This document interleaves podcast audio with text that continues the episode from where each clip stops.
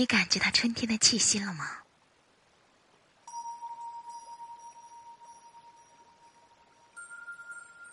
今天呢，我来朗读一首小诗《春分》，作者张国成，朗读 c h e r 樱桃老师。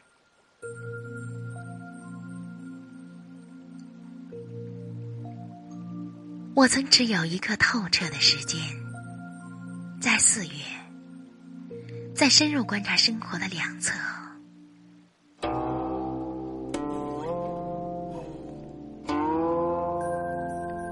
毫无疑问，我们通常会被完整的场景锁定，比如居住于白天的疑问之中，居住于院子里让日光翻越，风在吹拂，风吹拂着叶子，让你。在自我定位中摇摆，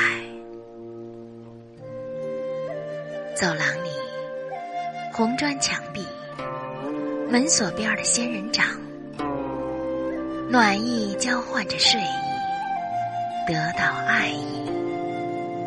钟表的走动，在隐藏着秘密。